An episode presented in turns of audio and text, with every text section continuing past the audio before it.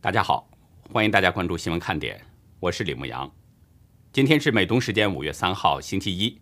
亚洲时间是五月四号星期二。五月三号是世界新闻自由日，无国界记者组织公布了今年的全球新闻自由排行榜，中国是排在第一百七十七位，仅排在土库曼斯坦、朝鲜和厄立特里亚之前。同一天，美国知名汉学家林培瑞指出，中共官媒在美国的一些雇员很多实际上不是记者，是特务。从三号开始，连续三天的 G7 外长会议在英国伦敦举行。法新社表示，议题将包括中共、伊朗和经济复苏等。本次的 G7 外长会议还邀请了印度、韩国、南非以及东盟主席文莱外长参加。三号，新西兰总理阿德恩指出。新西兰与中共在人权问题上的立场分歧难以调和，已经就香港的民主自由和新疆维吾尔人命运向北京表达了严重关切。大陆媒体报道，四川成都两名食用生肉或夹生肉的男子脑内出现了寄生虫，其中一名患者的脑内好像一块芝麻饼。美国北卡州一名十二岁男孩利用疫情期间多修了几门课程，一年后的今天。他正准备在同一周从高中和大学两所学校同时毕业。截止到美东时间五月三号下午三点，全球新增确诊中共病毒人数是六十五万九千五百四十六人，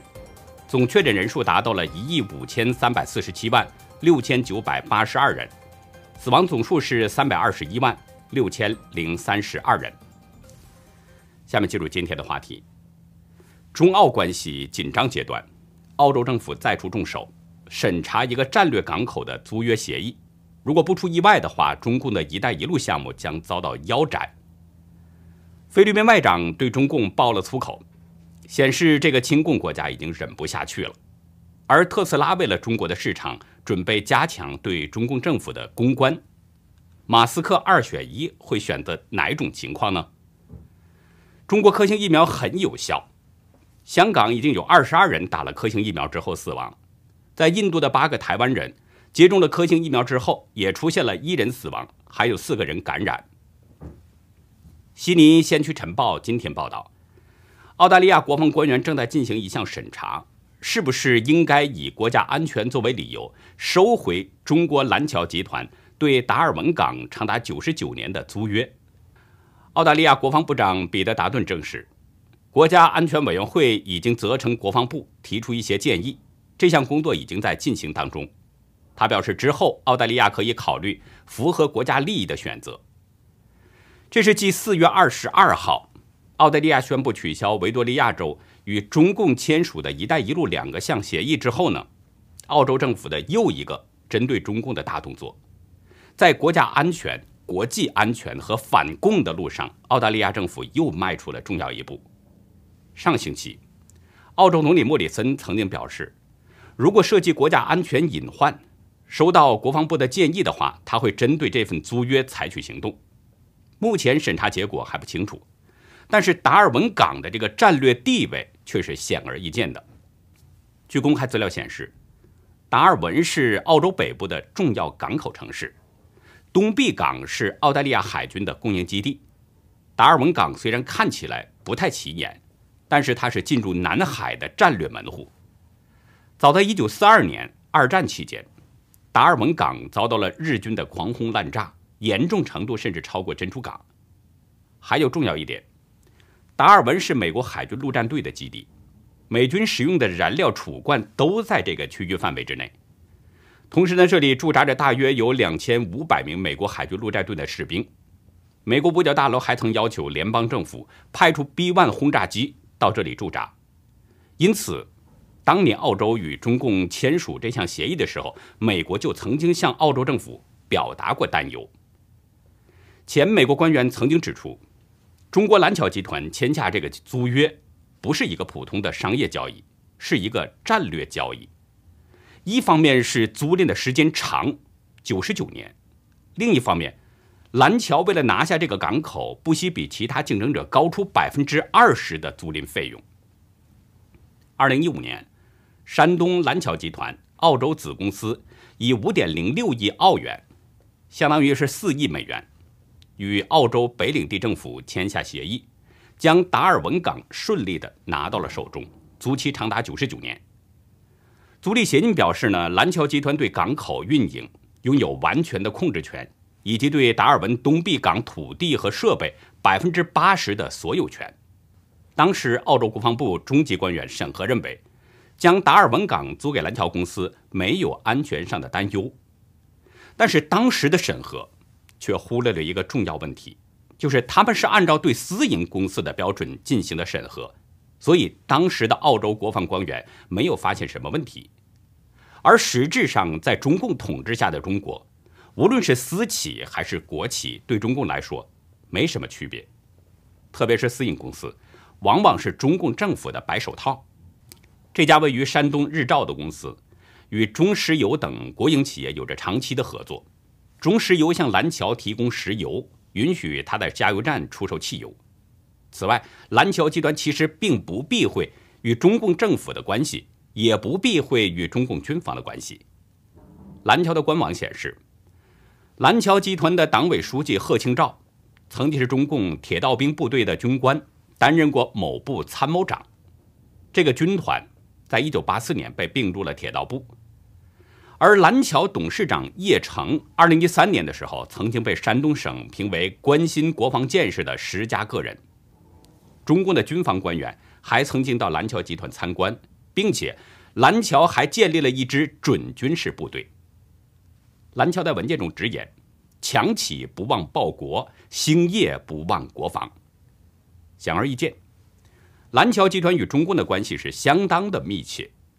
隶属于澳洲政府的澳大利亚战略政策研究所曾在文章中指出，中共高价抢租达尔文港，可能会利用这个港口。窥探美国海军陆战队。前澳洲国防官员彼得·詹宁斯表示，中共租赁达尔文港可以获得巨大利益，比如了解西方军队是怎么样运作的，细致到军舰如何操作、如何装载和卸载，军舰如何通过各种传感器和系统发射信号等等。从蓝桥与中共的关系以及达尔文港的这个重要性来看。莫里森政府很可能要考虑迫使蓝桥集团放弃租赁、取消这份租赁协议的可能性是相当高的，因为中共继续掌控达尔文港，那么美军在北领地的一举一动都会受到监视，而且对澳大利亚的利益损害也是远远的大于收益。澳洲战略研究所国防项目主任迈克尔·舒布里奇表示，支持莫里森政府强迫蓝桥集团剥离资产。其实蓝桥应该考虑自己这样做。目前，澳洲国防部、蓝桥集团还有中共驻澳大使馆都没有回应《先驱晨报》的报道。但是，香港城市大学退休政治学教授郑宇硕认为，近期澳洲联邦政府收紧了对州政府外交关系的控制，相信北领地政府与蓝桥集团的这个租约未必就能维持下去。郑宇硕向自由亚洲表示。达尔文港是中共推动“一带一路”的突破口，中共可以通过达尔文港延伸到南太平洋的一些岛屿，拿到一些基地。达尔文港向北可以伸展到新几内亚，再伸展可以到印尼，而澳洲北岸到印尼的这个海域，可能有相当多的石油等能源资源，同时对中共维持全球通讯系统以及全球卫星监测系统都有很大的帮助。郑宇硕指出，澳洲联邦政府取消了维多利亚政府与中共签署的两项“一带一路”协议，而达尔文港的战略价值更大。在中澳关系最近急转直下的情况下，美国也会发挥它的影响力。如果莫里森政府收回达尔文港，那么中共的一带一路计划无疑将受到重挫，等于是拦腰斩断了中共的这个“一带一路”向太平洋的延伸。毫无疑问，这也将是中澳两国关系继续恶化。此前，在澳洲联邦政府取消维州与中共签署的两项“一带一路”协议之后呢，中共曾经表示强烈不满和反对，并且向澳大利亚政府提出了严正交涉。如果澳洲现在收回达尔文港，不知道中共还有什么样的表现。不过，中共跳脚骂街也没有用了。因为澳大利亚已经被中共给彻底激怒了，使这个像加拿大一样的老好人、富裕国家变得越来越强硬了，而且是从被动逐渐转为主动。其实，澳大利亚与中国的关系啊，早期关系呢，虽然偶有一些小摩擦，但整体来说还是不错的。官方的统计数据显示，一直到二零一六年，中国连续八年都是澳洲的第一大贸易伙伴。但是到了二零一七年，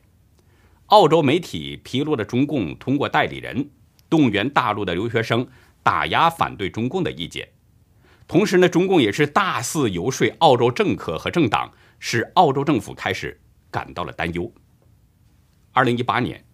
澳洲通过两项法案。要求为外国办事的人士申报活动，并且收紧对间谍的定义等，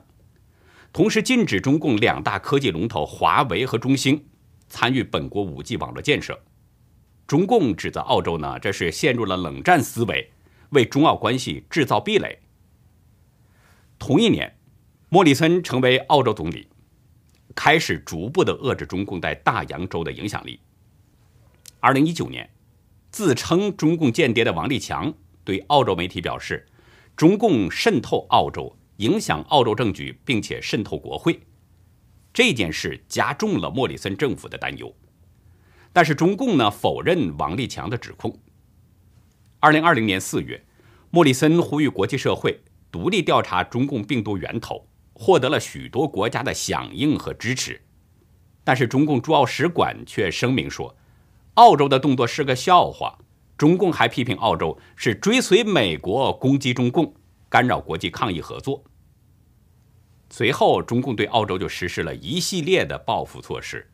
先是五月对澳洲实施单方面的贸易制裁，然后六月声称澳洲有歧视亚裔的行为，呼吁公民不要到澳洲旅游和留学。到了八月，澳洲外长佩恩批评中共在新疆高压统治。并且侵犯香港的人权和自由，中共随后反驳说，澳洲是双重标准，对中共无端指责和抹黑。十一月，中共驻澳使馆写信给澳洲媒体，指控澳洲政府和国会是破坏中澳关系。中共的战狼发言人赵立坚呢，还声称说，双方关系下降的原因是部分澳洲人固守冷战思维和偏见，视中共为威胁。莫里森随即回应。说澳洲是在做自己，无意与中共为敌，但是会害问自身利益和价值观，不会在国安和主权问题上让步。在同一个月，赵立坚在推特上发出了讽刺图片，显示澳洲士兵持刀威胁儿童，还谴责澳洲的军队战争罪行。中共的这个举动，遭到了澳洲前总理和朝野议员的谴责，支持莫里森的批评。要求中共道歉。此外，从去年开始，中共还抓捕、判刑了多名澳洲籍的人士，步步逼仄澳大利亚当局。终于，澳大利亚不忍了，开始主动向中共进行反击。在捍卫澳洲价值观的同时呢，澳洲退出了中共的一带一路，同时与美日印组成了有印太小北约之称的四方联盟，参加军事演习。澳大利亚反共抗共的动作越来越明显，也越来越强硬，直至发展到澳大利亚内政部秘书长佩祖洛扔出非常强硬的话：“已经为战争做好了准备。”其实被中共惹怒的呢，还不只是澳大利亚，连一向亲共的菲律宾政府最近也是频频对中共放硬话，甚至菲律宾外长在今天还爆出了粗口，明确告诉北京“滚蛋”。法新社报道说，在今天的推文中，菲律宾外长洛钦说呢：“中共，我的朋友，我可怎么说呢？让我想想。哦，你他叉的给我滚蛋！”洛钦在推特上经常使用强烈的措辞，他直言，一般的温和外交辞令只是徒劳无功。他还把中共做了一个比喻：一个丑陋的蠢蛋。逼迫别人将注意力转移到一个想与你为友的帅哥。这是马尼拉与北京之间关于南中国海争议海域的最新口水战，显示出菲律宾方面可能已经失去了耐性，语气已经越来越强硬了。昨天，菲律宾的国防部长罗伦沙纳在声明中也表示，说菲律宾将继续在西菲律宾海进行海上巡逻，菲律宾政府的立场不会动摇。罗伦沙纳指出，菲律宾海岸警卫队、渔业及水生资源局将继续在西菲律宾海及南沙群岛进行巡逻。他说，总统杜特尔特下达的命令非常坚定，那就是捍卫菲律宾所拥有的一切，维护海洋和平。罗伦沙纳强调，菲律宾与中方在各领域都有互惠互利的长期合作。我们可以和其他国家保持友好，但不能以损害菲律宾主权作为代价。他说，尽管中国的军事实力比菲律宾先进，不过这并不妨碍我们捍卫国家利益及民族尊严。洛钦和罗伦沙纳的说法基本上就是在延续着杜特尔特四月二十八号的观点。杜特尔特在当时讲话中说呢，他说：“我会告诉中共，我们不想要麻烦，我们不想要战争，但是，如果你叫我们离开，有些事儿真的不能让步，我也有我的国家利益要保护。”我在之前的节目中呢，曾经说过，杜特尔特这个人是比较亲共的，他为了从中共那里得到一些利益好处呢，很多时候他对中共表现的。有点卑躬屈膝，但是他也因此受到了国内反对派的强烈批评，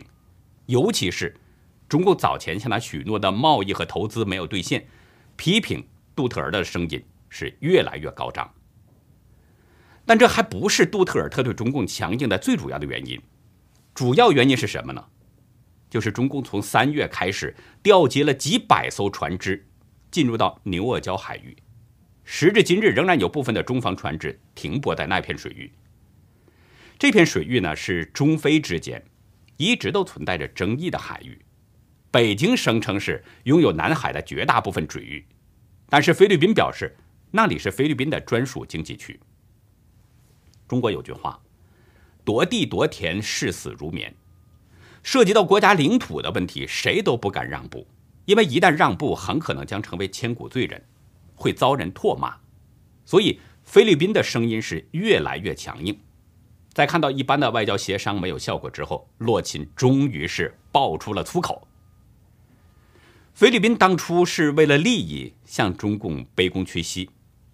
只是呢到了领土问题这儿，才不得不对中共强硬。其实像菲律宾这样的例子也已经有很多了，就因为想从中国大陆市场那儿能够获得一些利益。现在马斯克似乎也陷入到了中共的利益圈套。今天，业内的知情人士向路透社表示，因为安全和克服投诉在中国面临审查的特斯拉，正在加强与中共监管机构的互动，并且扩编政府关系团队。报道表示，过去特斯拉与北京决策层很少有幕后互动，以往中共监管机构呢会定期召开会议。会召集一些国际企业、本土企业，还有行业联合会以及智库学者等等，一起来讨论行业政策、行业标准等议题。以往像这种会议，日本的丰田呐、美国的通用啊等等这些公司呢，都会派代表去参加这种会议。但是特斯拉多数情况下都不参加这种闭门会议。不过业内人士透露，在过去一周，特斯拉高管。一连参加了至少四次政策磋商会议，涉及到汽车数据存储、车辆对基础设施通信技术、汽车回收利用和碳排放等。虽然特斯拉的代表没有在会议当中做出什么重要承诺，但是也参加了一些讨论。一位知情人士介绍，特斯拉目前还在扩大在华的政府关系团队，在上个月呢。特斯拉通过官方微博发布了两则招聘启事，招募管理人员，负责更新政策数据库，以及维护公司与政府和行业协会之间的关系。很显然，特斯拉为了中国的这个市场，可能不得不跟中共是多亲多近了。马斯克或许以为呢，过去一段时间特斯拉在中国是屡屡碰壁，可能是因为与中共决策层沟通太少的缘故，所以呢。要扩大政府关系团队，这个想法如果在西方国家可能就是正常的，因为西方国家政府大多数是尊重法律的，不会想怎么做就怎么做。但是中共，它不是一个正常的政府，它从来就没有尊重过法律，它的法律就是为当权者服务，只要对当局有利，那就可以自由掌握。局外人都看得明白，中共之所以卡特斯拉的脖子，是出于两个方面的原因。一个呢，就是美中之间的关系在不断的恶化，中共想通过对特斯拉的打击，可以把美国政府给逼退一步；另一个，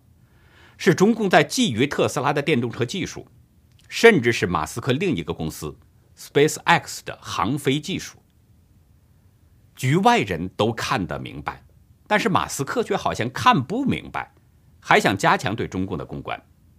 这恰恰会上了中共的当。中共此前所做的一切，其实都是为了把这个特斯拉给逼到主动来谈判这一步，这样中共就可以堂而皇之的以安全作为理由，要求特斯拉交出源代码等关键数据。所以呢，我们需要关注这个世界首富会不会为了中国市场向中共折腰，交出电动车的关键数据。其实我也早就说过，外国企业在中国做生意。只有两种结果，一种是什么呢？受不了中共的折腾，不得不逃跑；另一种就是向中共下跪，用技术换市场，然后一步步被中共给挤兑走。咱们要看看特斯拉会是哪种结果。如果特斯拉用技术换市场，那也就意味着中共把特斯拉抓到了手里，成了攻击美国的一个工具。接下来继续关注疫情情况。印度卫生部今天公布，过去二十四个小时当中新增了三千六百八十九例死亡，又一次创下了新高。感染数字也仍然是居高不下，有三十九万两千四百八十八例。截止到目前呢，印度的病例总数已经高达了一千九百九十二万五千六百零四人，死亡是二十一万五千人。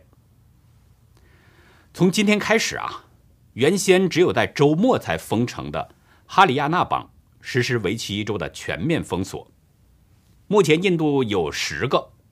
地方政府呢已经宣布类似的全面封锁，包括首都新德里、马哈拉施特拉邦、还有奥里萨邦、卡纳塔克邦以及西孟加拉邦等等。到目前为止呢，印度医院的氧气问题依然没有得到解决。在过去的十天当中，印度各地不断出现家属祈求医院收治确诊亲属，或者是四处找寻氧气这样的画面。德里知名的巴特拉医院证实，在前天因为氧气用光了，十二名患者，包括一名医生不治身亡。印度时报报道，安德拉邦的两家医院有十六名患者也是因为缺氧而死。德里市郊的一家医院也有六人是死于缺氧。今天在推特上呢。看到这样的一则影片，网友在文字中表示，愤怒的印度村民拿起了石头砸向了疫苗接种小队。原因是呢，印度人们发现了死亡人数与注射疫苗存在着相关性。现在死亡的多数是之前接种了疫苗的。网友没有指明这是什么时候发生的事儿，也没有指明印度村民接种的是哪款疫苗。但是最近。关于中国大陆生产的科兴疫苗的丑闻是越铺越多。昨天凌晨，一名五十七岁的男子倒在了香港街头，这是香港第二十二名接种了科兴疫苗之后死亡的案例。香港卫生署表示，这名男子呢，四月二十六号接种了第一剂科兴疫苗，当时似乎没有不适反应，但是二号凌晨却被人发现，在街上已经不省人事。送到医院之后不久就去世了。根据香港政府发布的资料，这名男子患有高血压、慢性阻塞性肺病，而且肥胖。截止到目前呢，香港已经有二十八人在接种疫苗之后死亡，其中二十二人是打了科兴疫苗，另外六人是接种了复必泰。前天，